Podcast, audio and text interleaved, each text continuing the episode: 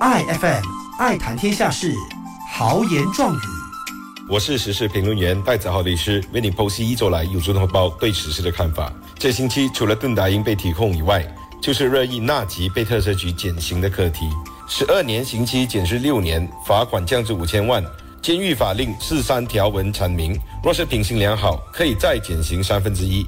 也就是说，纳吉若交不出五千万罚款，增加一年刑期，其实只要四年八个月就可以出狱。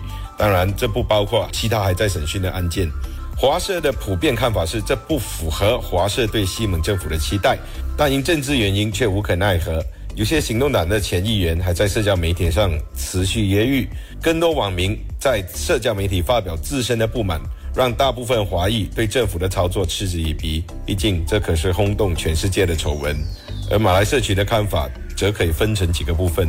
曾几何时，在二零一八年纳吉倒台后，Bosco 旋风曾经风靡一时，在丹戎比埃补选、金马伦补选、金马利补选、马六甲州选和落实十八岁投票和自动登记选民后的柔佛州选，皆因 Bosco 旋风而力道国政狂胜。但纳吉入狱数个月后的大选则兵败如山倒。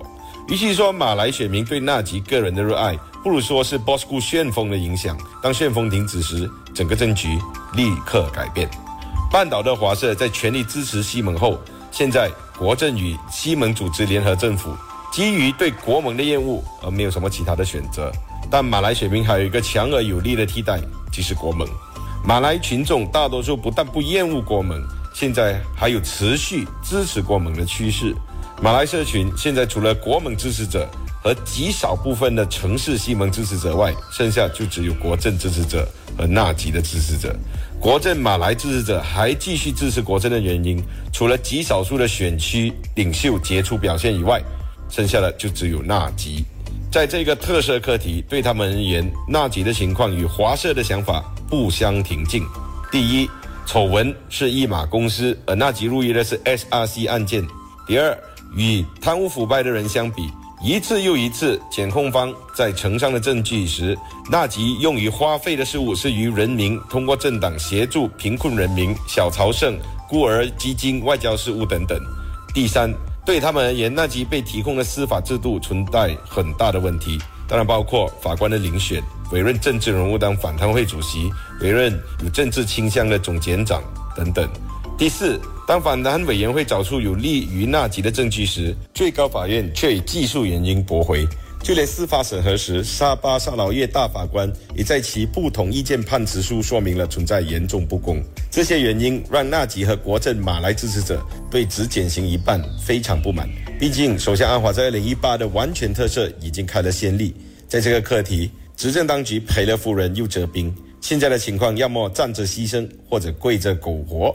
而乌统以及纳吉的支持者在这个课题大失所望。基于对乌统和纳吉的热爱，一部分还是会持续支持乌统，另一部分则对政治完全失去了热忱。还有一大部分认为纳吉对国家的建设功不可没，以及司法和国际媒体对纳吉的打压，因愤怒而决定转而支持国盟。当然，国盟对纳吉也是嗤之以鼻，甚至对纳吉的打压更为严重。但这一些选民会以支持反对党来表达自己的不满。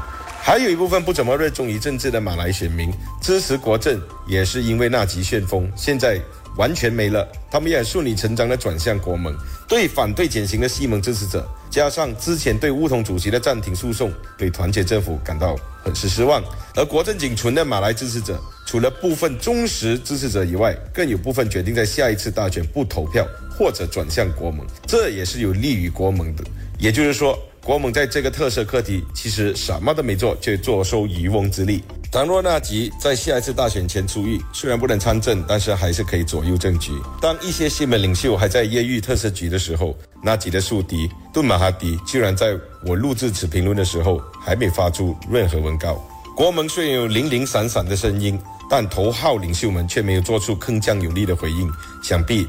在来届大选的时候，纳吉还会是各个政党争相夺取的正资产；而国政若还是与西蒙在一起，则对团结政府有利；反之，若还没能出狱，则国盟在马来选民里占上风，而华裔即使倾巢而出的支持国政和西蒙，也未必能确保获胜。谢谢。